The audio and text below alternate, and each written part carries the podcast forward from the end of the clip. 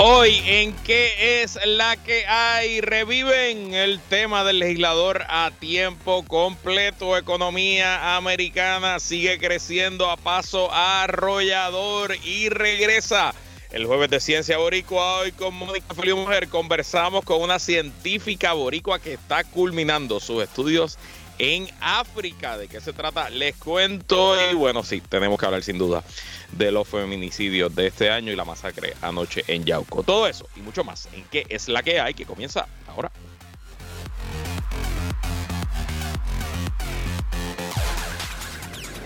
El análisis más potente y completo comienza ahora. Luis Herrero llega prendiendo fuego a los políticos y figuras que se atreven a dañar el país. Radio Isla 1320 presenta ¿Qué es la que hay? con Luis Herrero. Muy buenas tardes. Bienvenidos y bienvenidas a ¿Qué es la que hay? con Luis Herrero por Radio Isla 1320 Hoy es jueves 25 de enero de 2024. Estamos en vivo y en directo para todo Puerto Rico por el 1320 AM y su cadena para el mundo a través de radioisla.tv, nuestra aplicación para teléfonos Radio Isla Móvil y en facebook.com diagonal Radio Isla TV. Yo soy Luis Herrero y como siempre les invito a que me sigan en todas las redes sociales como L Herrero y recuerda que este programa lo puedes escuchar en su formato podcast. Búscalo como qué es la que hay en tu aplicación de podcast favorita para que me escuches cuando a ti te dé la gana. ¿Y qué es la que hay? ¿De qué vamos a hablar hoy? Revive, revive el tema del legislador ciudadano. Dije a tiempo, a tiempo completo la introducción, es el legislador ciudadano. Economía de Estados Unidos sigue creciendo a paso acelerado y regresa el primer jueves de Ciencia Boricua del 2024 junto a la doctora Mónica Feliu Mojer. Conversamos con científica boricua que culmina sus estudios doctorales en África. Pero bueno, antes de ir a los temas, hay una noticia que está rompiendo, rompió hace una hora y entiendo que hace unos minutos comenzó una conferencia de prensa. Todo apunta a que eh, la UGT, la unión que eh, representa a los trabajadores y trabajadoras del centro médico y el gobierno, específicamente ASEM, la agencia que administra el centro médico, han llegado a un acuerdo parcial eh, que pudiera poner fin a las tensiones laborales y cancelar el paro que está decretado para mañana viernes a la medianoche de viernes a sábado. Así que estaremos muy pendientes y le pido a todos y todas que estén pendientes a radioisla.tv, a nuestra aplicación móvil, para la actualización de en qué consiste el acuerdo. Ayer les adelanté que es típico que en este tipo de negociaciones, cuando estamos llegando ya al punto de la línea de, eh, como dice el americano, del no return, eh, pues que se llegue a unos acuerdos, así que eh, veremos, veremos que eso así sea.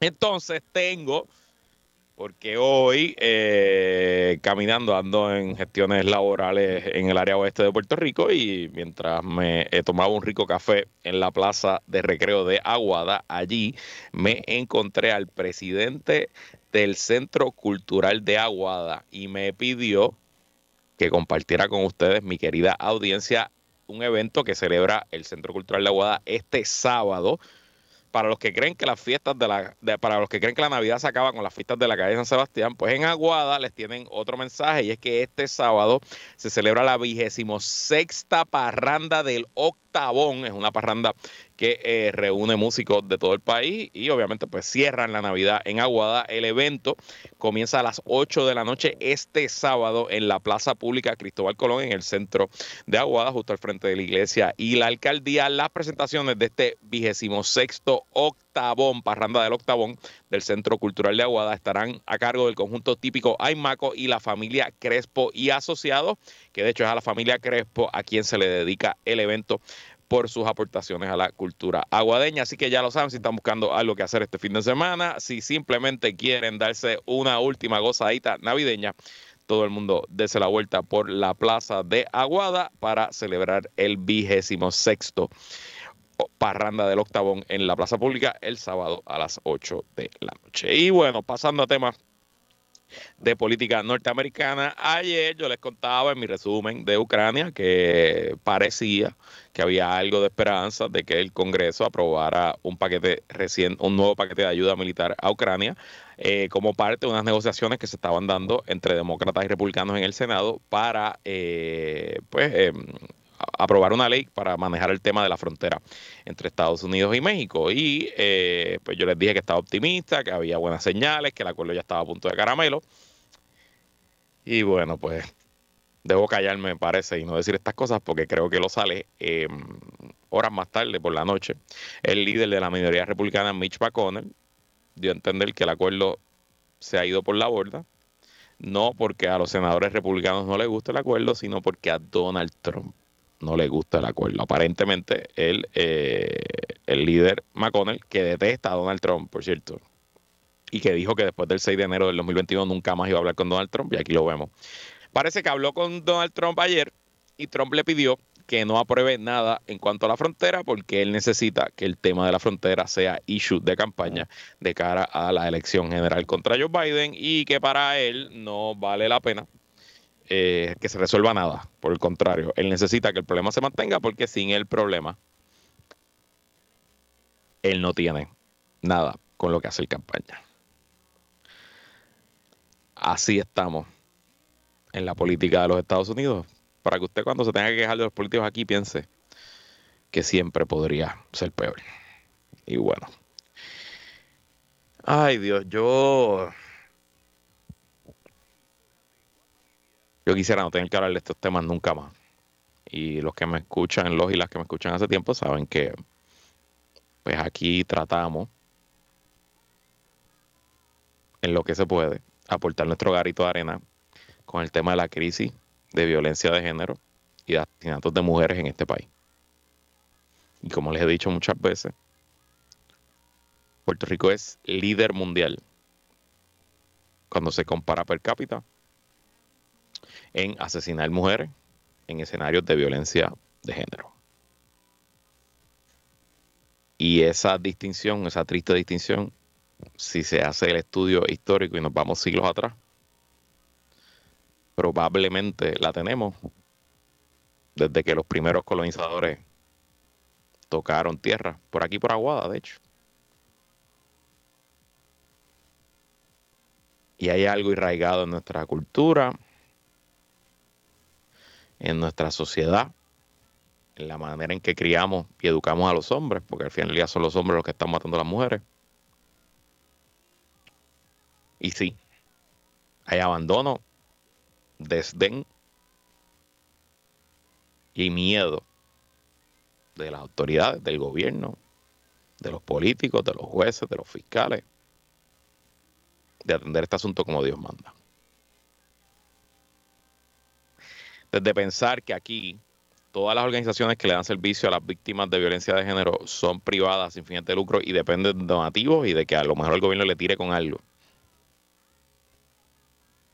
Hasta salas de investigaciones y salas criminales que operan estos casos como si se tratara de un caso criminal típico.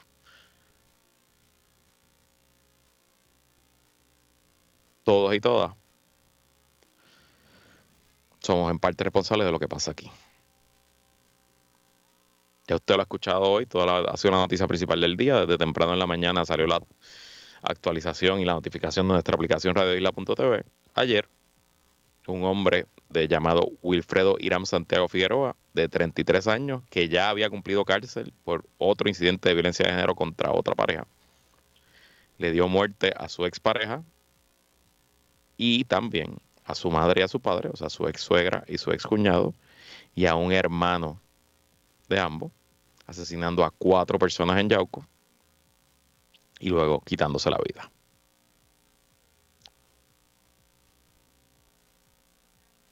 Lo triste es que ayer mismo se llevó a cabo una vista criminal contra el imputado porque la víctima aquí fue a las autoridades, hizo lo que se le dicen que haga, buscó ayuda y una vez más los tribunales dieron pichón. Y yo pues no quiero juzgar aquí a la jueza, ni al fiscal, ni al abogado de defensa, porque ellos solo ellos saben qué estaba pasando en esa sala, cuánto trabajo había, cuánto no, pero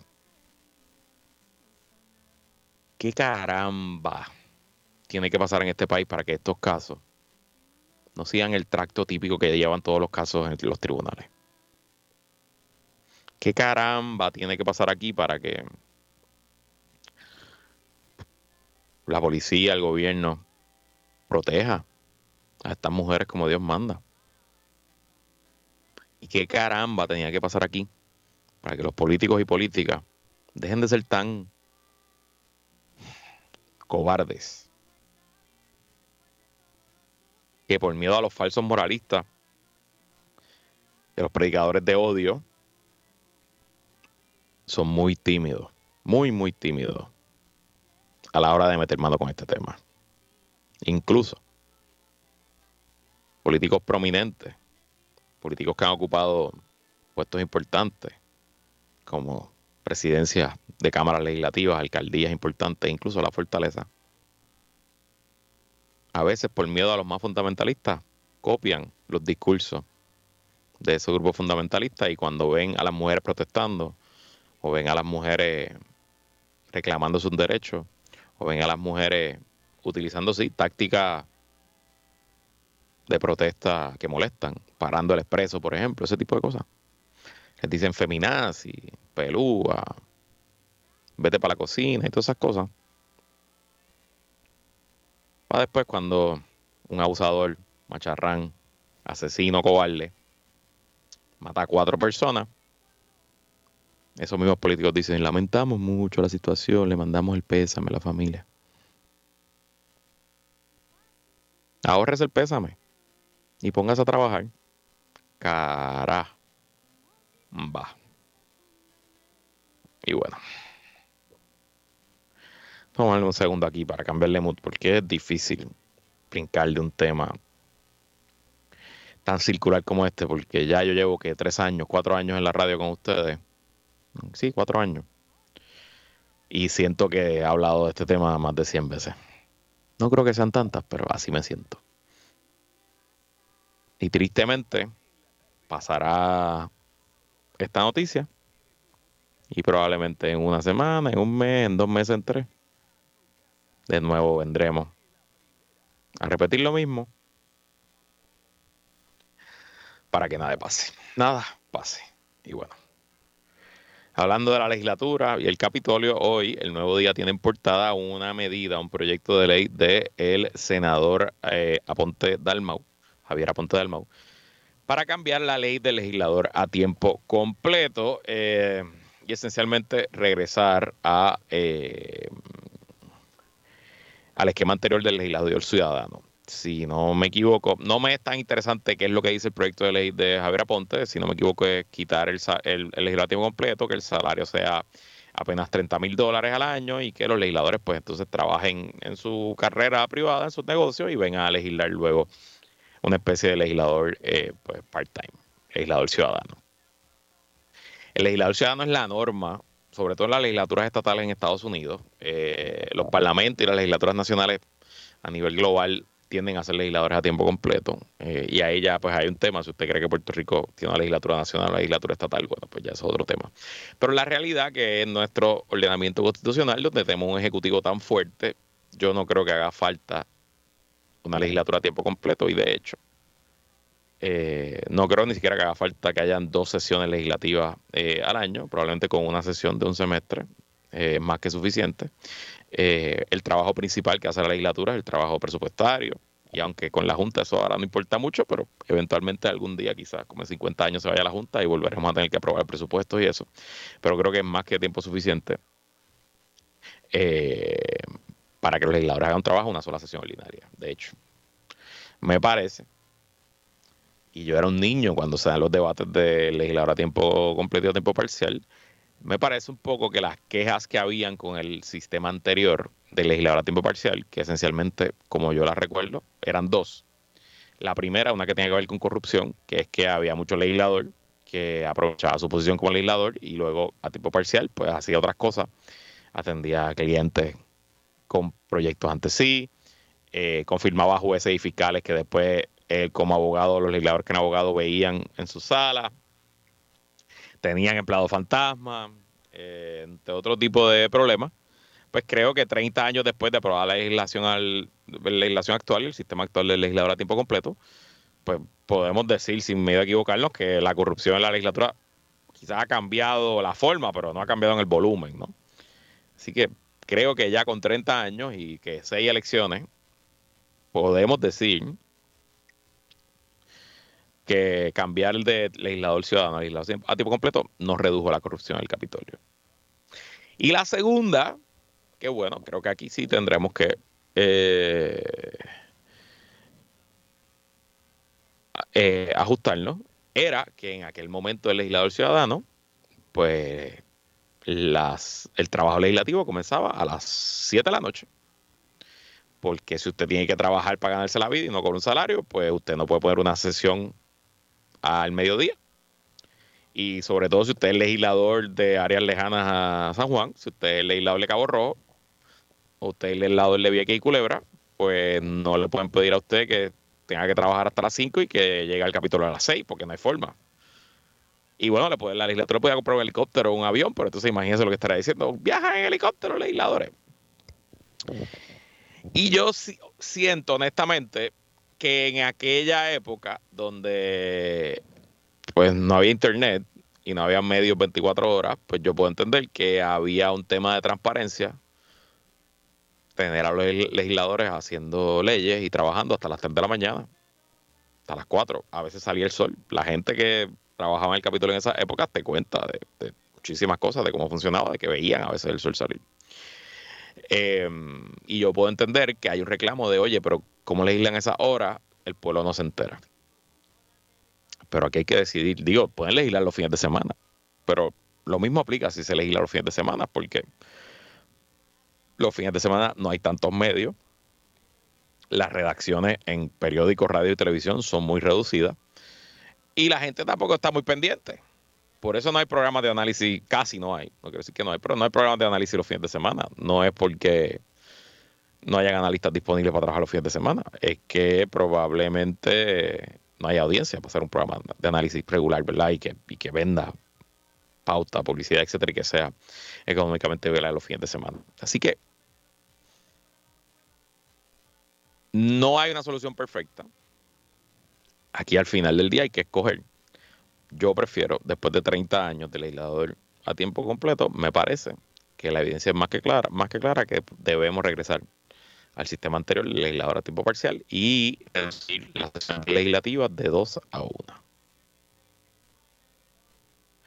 Hay otras personas, como por ejemplo el exgobernador Aníbal Acevedo Vilá, a quien conozco pues, muy bien, eh, que ha propuesto reformas constitucionales más allá si el legislador es full time o part time, y él esencialmente esboza que el problema de los legisladores o el problema de la calidad del legislador y la legisladora es que en Puerto Rico, como todos votamos a la vez por el gobernador, por el alcalde y por la papeleta legislativa, los legisladores cogen pon con los ejecutivos.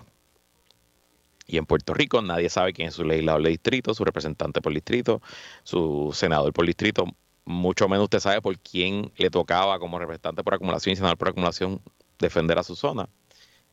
Eh, y usted termina votando por cómo se siente con el alcalde o cómo se siente con el gobernador. Y los legisladores pues se esconden debajo de la falda del alcalde y el legislador y ganan o pierden según cuán bueno o cuán malo sea el alcalde o el legislador.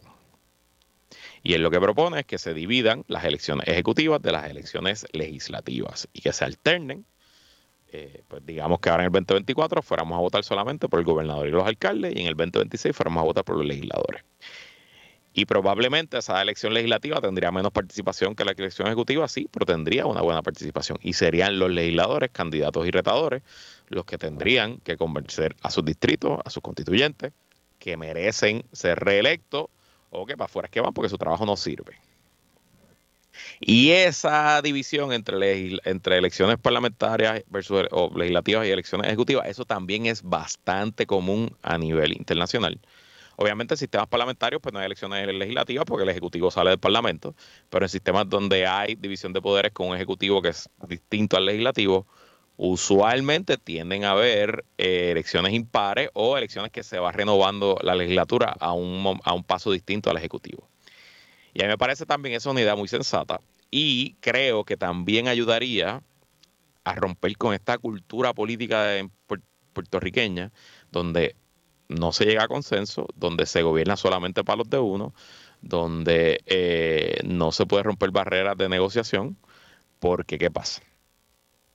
Creo que tendríamos constantemente, sobre todo si vemos cómo ha sido la economía y la política puertorriqueña en el siglo XXI, tendríamos constantemente gobernadores que recibirían un voto castigo en las elecciones de legislativas y perderían su mayoría y vendría otro partido a gobernar la legislatura y estarían obligados a sentarse y a negociar y a hablar. Y creo que con el pasar de los cuatrenios, si eso ocurre con cierta regularidad, comenzaríamos a crear una cultura de negociación, de consenso eh, y de, como bien se dice, dar de la, del ala para comer de la pechuga. A lo mejor soy un iluso optimista y nada de eso pasa, pero creo que hay consenso en que lo que está ahora no funciona y que quizás se hizo con las mejores intenciones allá en el segundo cuatrenio de eh, Pedro Rosselló Padre, que fue cuando comenzó la ley de legislador a tiempo completo. Pero ya con casi 30 años de un experimento fallido, creo forzoso concluir que no funciona. Y bueno, ya el último tema antes de ir a la pausa. Economía de Estados Unidos continúa mostrando una pujanza económica increíble. De hecho, la economía de Estados Unidos es la economía que más ha crecido a nivel global de las economías desarrolladas.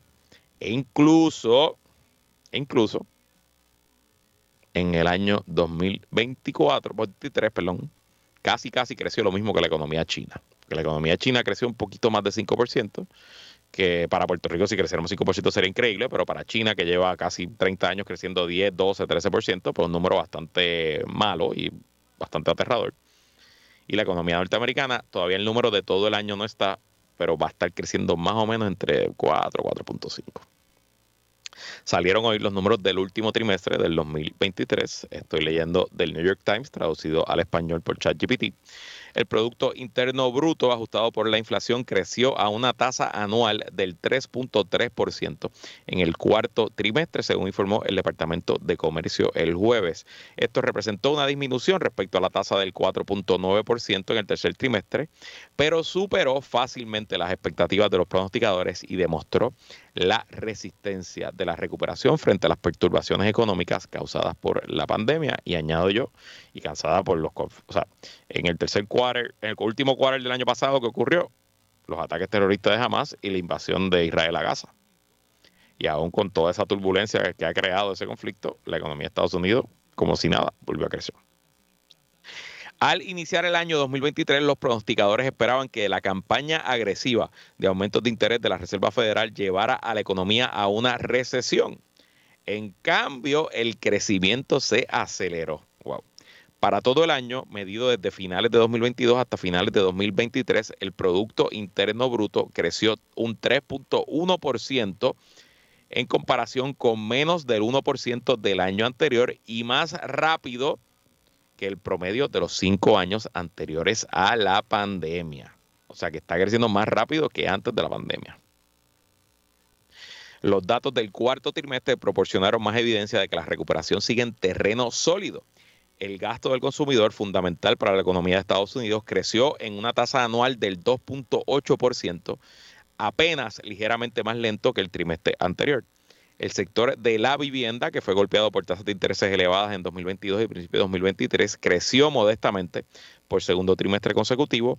Las empresas aumentaron sus inversiones en equipo, los ingresos personales aumentaron más rápido que los precios, ya que el sólido mercado laboral continuó beneficiando a los trabajadores. Quizás lo más significativo es que la inflación continúa enfriándose. Los precios del consumidor aumentaron, a una tasa anual del 1.7% en los últimos tres meses del año, por debajo del objetivo a largo plazo del 2% establecido por el Banco de la Reserva Federal. Y concluye el New York Times que esto no es solo una buena noticia para los hogares afectados por los años de aumentos de precios rápidos, también reduce la probabilidad de una recesión, ya que brinda a los responsables de la política monetaria más flexibilidad para reducir las tasas de intereses y mantener la recuperación en marcha. Así que a galope la economía norteamericana, las razones, honestamente, no las sé. Habrá mucho que estudiar y mucho que analizar de parte de los economistas para que nos expliquen cómo es que subiendo tasas de interés, haciendo prestar más caro, no se provocó una recesión, la economía siguió creciendo e incluso hasta los aumentos de salario y los ingresos personales de las personas subieron. Vamos a la pausa. Y cuando regresemos, jueves de Ciencia Boricua, aquí en Que la que hay.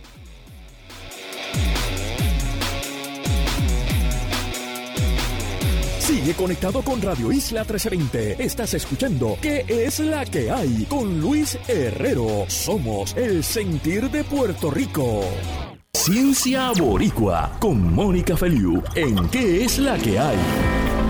Como todos los jueves y hoy es el primero del 2024, conversamos con lo mejor de la ciencia puertorriqueña junto a la directora de comunicaciones de Ciencia PR, doctora Mónica Feliu Mojer, que es la que hay, Mónica y feliz 2024. Que es la que hay, Luis, feliz 2024. De verdad, este es el primero que hablamos en este año. Que tú estás hecha una viajera internacional, no estás disponible, era una mujer muy importante y pues no habíamos hecho ninguno este año. Licencia sin pagar. Pero tranquila que el cheque de este mes, el cheque de este mes te va a llegar en cero. 0.00. Cero. Como te han llegado todos los demás. Como siempre. Así mismo es. Así mismo es. Bueno, cuéntame, además de qué has estado haciendo, eh, ¿con quién vamos a conversar? Mira, eh, estuve, esta semana estuve viajando, la semana pasada estuve eh, dando un taller en la Universidad de Yale, así es que mientras tú estabas al aire, yo estaba cogiendo frío y hablando con estudiantes en la Universidad de Yale, visitando. Te, tengo tanta pena, me da tanta lástima. Ajá. En verdad, estaba bien frío y tuve un montón de delays por el clima, pero pues. Me imagino. Gajes del oficio, ¿qué te puedo decir?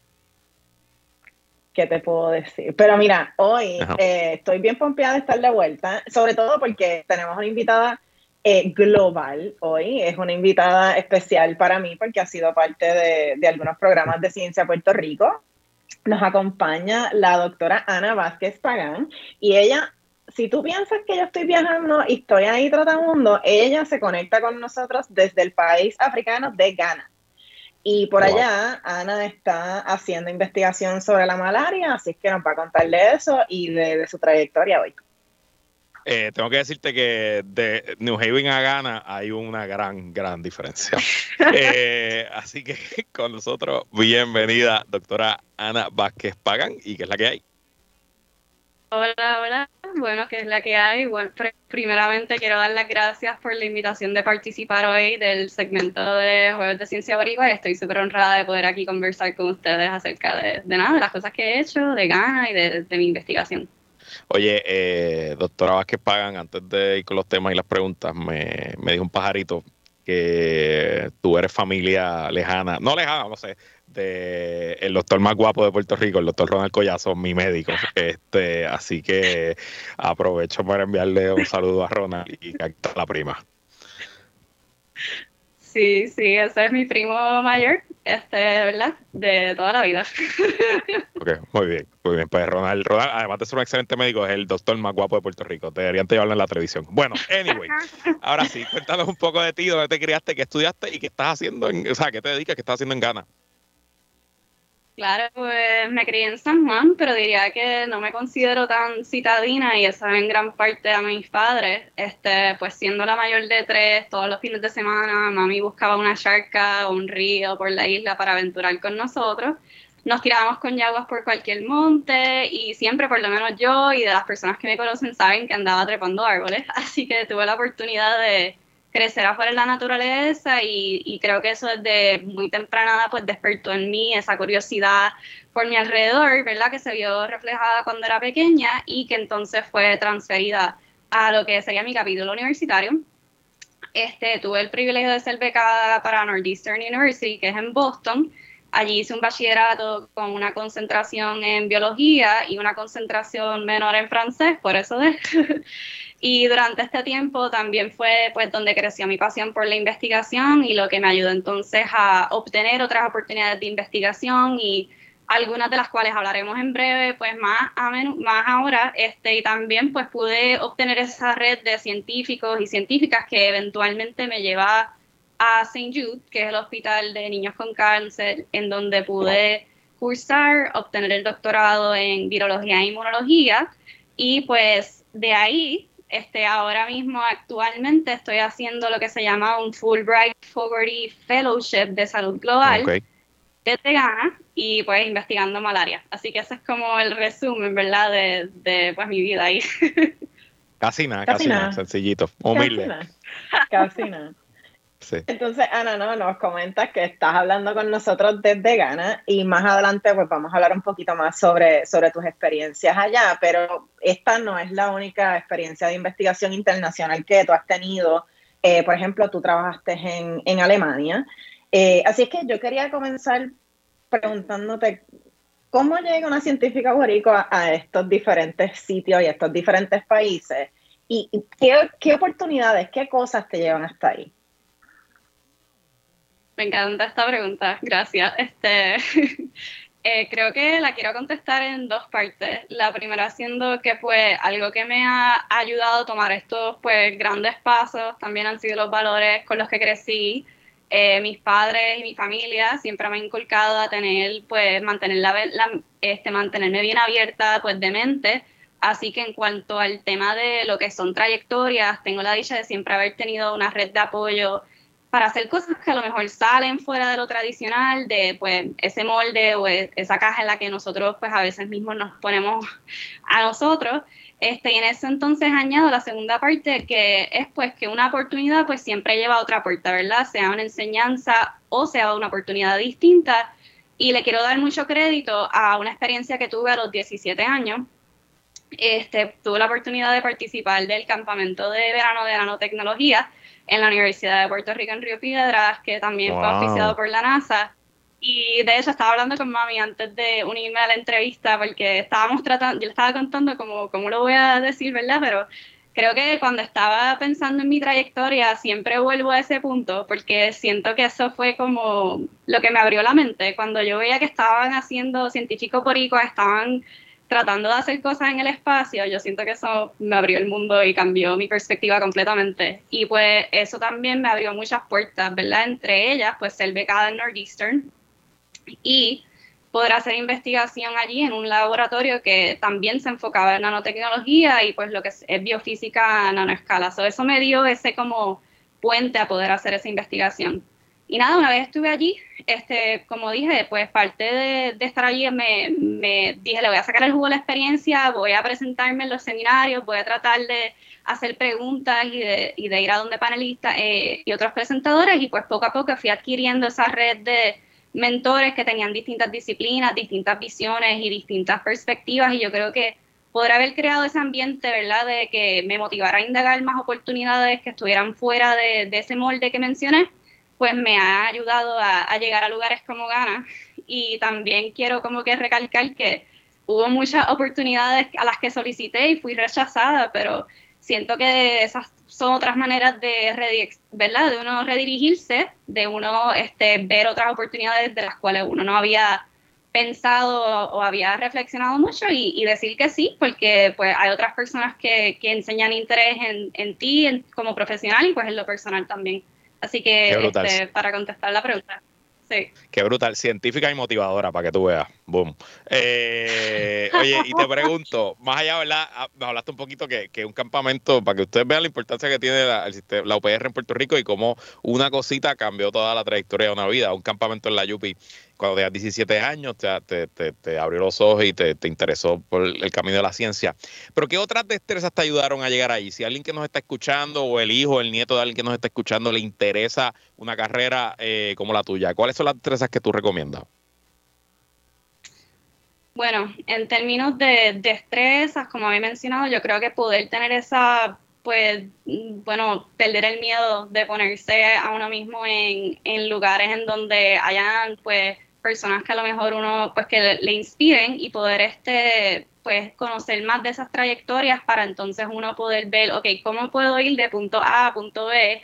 Eh, es algo que, pues, pude ver con muchos científicos que estaban involucrados en la salud global, también científicos boricuas, este, y pues creo que poder uno hasta cierto punto ver cómo imita pues personas a las cuales uno admira. Este, así que siento que pues en conclusión, just put yourself out there, este, ponte, habla con gente y trata de crear una, unas conexiones que sepas que te puedan ayudar en el futuro en el sentido de pues que te motiven y que te que te ayuden a poder estar en esos espacios científicos que te pueden proveer esas oportunidades. En, conclusión, el rechazo no es fracaso. Exacto. Muy bien. Así es. Es, una, es una oportunidad de aprendizaje y como, como dijo Ana, yo creo que de, redirigir, o sea, aun cuando tú solicitas algo y no te aceptan por las razones, hay múltiples razones por las cuales eso puede pasar, en mi experiencia, yo también he tenido un montón de rechazos que someto una propuesta y me dicen que no, o solicito algo y me dicen que no. Para mí, por lo menos, es una oportunidad de, pensar un poquito mejor, que como que presenté mis ideas de esta forma, a lo mejor puedo cambiar cómo las, cómo las presento. Eh, a veces son oportunidades también de pedirle insumo a la gente, decirle, mira, yo sometí esta propuesta o yo solicité a esto y no me aceptaron, puedes ayudarme, ver mis materiales, darme sugerencias, así es que siempre, siempre hay oportunidades aún en lo que, pues en lo que a veces muchas veces se puede sentir como algo negativo. Yo siempre he dicho, a mí no me, yo, mi, mi plan de vida cuando salí de la escuela de Derecho era irme a trabajar al Tribunal Supremo y, y por, por cuestiones fuera de mi voluntad no, no pude hacerlo. Y eso cambió mi trayectoria de vida completamente y siento que ese rechazo, que fue una decepción en el momento, eh, me puso en otro camino y hoy estoy aquí en la radio en parte porque el Supremo me dijo que no, a lo mejor yo estaría de abogado, incluso de político, ay Dios, ok, perdón. Sí, y, pienso que siento que deberíamos normalizar un poquito más en profesiones que son tan intensas, pues que hablemos también de lo que se vean como fallos, porque ahí siento que esos son momentos de mayor aprendizaje y como han mencionado de redirección, ¿verdad? Así que por eso quería mencionarlo. Bueno, este, tenemos la pausa sí. Luis, ¿nos vamos a la pausa o...? Sí, yo sé que, bueno, vamos a la pausa, vamos a tirar la pausa para tener un poquito más tiempo y no correr, porque queremos hablar un poquito de tu enfoque, de tu investigación que estás haciendo y también que nos dejes un poco de las perspectivas de Ghana, África, qué sabemos, qué no sabemos eh, sobre ese continente y, y, los países que lo, que lo componen. Así que vamos a una pausa y regresamos con el jueves de Ciencia Boricua aquí en Que es la que hay. Regresamos y en este último segmento del programa seguimos conversando con la doctora Ana Vázquez Pagán, que se conecta con nosotros desde Ghana, en África, y con la doctora Mónica Feliu Mujer en otra edición del Jueves de Ciencia Boricua por aquí en Que es la que hay. Mónica, nos quedamos con una pregunta antes de ir a la pausa. Sí, entonces Ana, para comenzar a hablar un poco de, tu experiencia de, investigación y tu expertise como tal, eh, durante el doctorado tú estudiaste la relación entre el embarazo, entre la obesidad y la severidad de la influenza. Yo creo que es bastante oportuno que estemos hablando de esto porque en Puerto Rico la influenza está en niveles epidémicos y estamos viendo, eh, sobre todo en el hemisferio norte, eh, altos niveles de, de esta enfermedad respiratoria. Así que cuéntanos un poquito más de de ese trabajo que hiciste y por qué enfocarte en estas poblaciones específicas. Sí, este, por supuesto, pues como mencionaste, eh, ese era el enfoque del laboratorio de lo que fue mi doctorado y este fue el enfoque predominantemente porque en pandemias pruebas, como por ejemplo lo fue la pandemia de gripe H1, H1N1 del 2009, que también se sintió en Puerto Rico, los, los, reportes epidemiológicos habían identificado estos factores como lo es la obesidad y el embarazo como factores de alto riesgo. Y me explico, ¿verdad? Que puede alto riesgo para lo que es la hospitalización e incluso pues tristemente peores consecuencias. Y creo que puedo dividir, ¿verdad? La investigación y las interrogantes de mi doctorado eh, con dos preguntas. La primera siendo por qué vemos severidad de la enfermedad de la influenza en estas poblaciones y más, ¿verdad? Este, más in-depth sería cuáles son los mecanismos detrás de esas manifestaciones clínicas. Cuando yo entré al lab, este, al laboratorio, estudiar el tema del embarazo, no había una rama para eso, así que pues yo fui bien entusiasmada y me decidí enfocar en estudiar el embarazo de una forma más específica y no tan amplia como había sido antes. Y pues a qué me refiero, pues es entender que el embarazo pues puede tener desde un punto de vista científico distintas etapas en donde el sistema inmune se adapta y puede cambiar para pues adaptarse eh, y apoyar al feto en desarrollo. Y parte de mi doctorado quería tratar de entender cómo estos cambios permiten o ¿verdad? previenen eh, que la enfermedad de influenza sea más severa en esta población.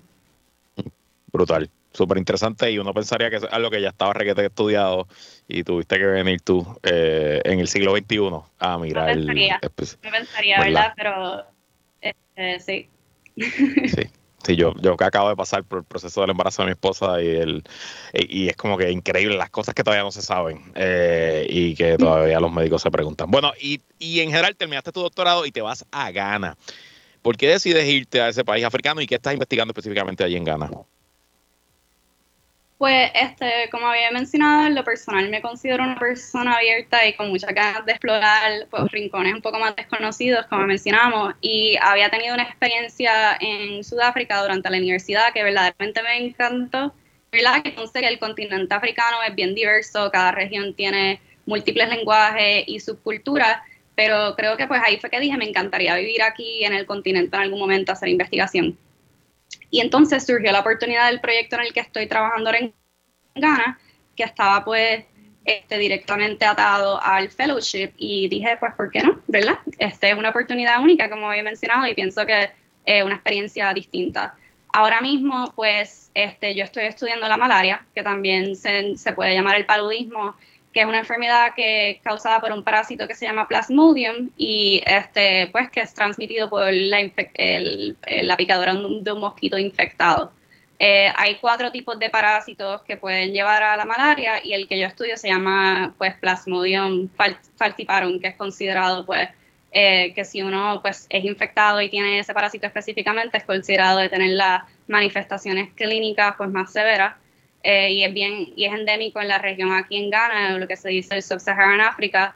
Y pues eh, mi proyecto se enfoca específicamente en entender cómo el parásito puede cruzar pues lo que se llama, que voy a tirar un término científico, pero la barrera hematoencefálica, que es básicamente lo que separa la sangre que sí. ¿Lo quieres que lo repita? no, no, no, no, por favor, Se me, va, se me va a romper mi barrera. En ¿Cómo es eso? Lo sé. Explícalo, explica, explica lo que es, explica lo que es. Sí, sí, Mónica sabe, porque esta fue su, ella, ella es persona del cerebro, así que este, la barrera hematoencefálica es lo que separa eh, la sangre que circula del fluido extracelular cerebral eh, que circula del fluido extracelular del cerebro en el sistema nervioso. Básicamente lo que permite que el cerebro esté protegido, ¿verdad? De que cosas que no queremos crucen a esa área y que hagan daño. Pues da la casualidad que el parásito que yo estudio puede cruzar esa barrera y no sabemos por qué. Así que la mayor interrogante del proyecto es por cómo cruza para entonces poder identificar, ¿verdad?, cómo uno crear algún, alguna, este, algún tratamiento para que entonces este, la población que es mayormente afectada, que es niños, este, que, pues, que no tengan esas consecuencias tan severas que vemos, lo que es la coma y pues, este, pues otras peores consecuencias, lamentablemente. Y te pregunto un poco, la gente habla de África y ni siquiera considera que hay, creo que son 32 naciones distintas, que hay mucha, mucha diferencia entre un país y otro. Em, ¿Qué te ha sorprendido de vivir en África? En Ghana específicamente, ¿no? Pues Sí, este, primero que nada la diversidad, ¿verdad?, que existe en el país, porque hablamos de diversidad entre distintos países, pero inclusive en el mismo país este, hay diferentes lenguajes. Es uno de los países en África con más lenguajes, creo que son más de 100. Este, Hay un lenguaje nacional, ¿verdad?, que todo el mundo utiliza para comunicarse, pero entre ellos hablan sus lenguajes este, más de su pueblo y de su área y de regiones, lo cual me ha parecido súper interesante. Y desde un punto de vista cultural, pues también eso viene con distintas tradiciones, distintas vestimentas, distintas comidas. Este, así que pienso que, que nada, como todo, pues es bueno uno entender que, pues, que todo tiene, todo tiene una razón por la cual, este, por la cual ocurre y pues también eh, tener esa diversidad de cultura en, en, un mismo país ha sido pues muy bonito de poder experimentar. Este, creo que en adición diría que había escuchado que las ciudades en África Occidental eran más intensas y a veces un poco caóticas, pero y siento que si vienes por corta visita definitivamente se siente de esa forma, pero me he acostumbrado, se me ha hecho mucho más fácil adaptarme de lo que pensé y sinceramente hasta podría vivir aquí por más tiempo a largo plazo, lo que definitivamente pues siento que fue una sorpresa porque nunca había estado en, en la África Occidental anteriormente, así que ha sido una buena experiencia en ese aspecto no sé si lo habías dicho, estás en la capital, en Acra. Estoy en Acra, pero mi trabajo a veces mayormente me lleva a áreas más rurales, este, que es donde se hace pues colección de, muestras, etcétera. Hospitales distintos, etcétera. ¿Y cuánta gente está allí contigo en el centro? O sea, ¿cuántos, cuántos investigadores hay?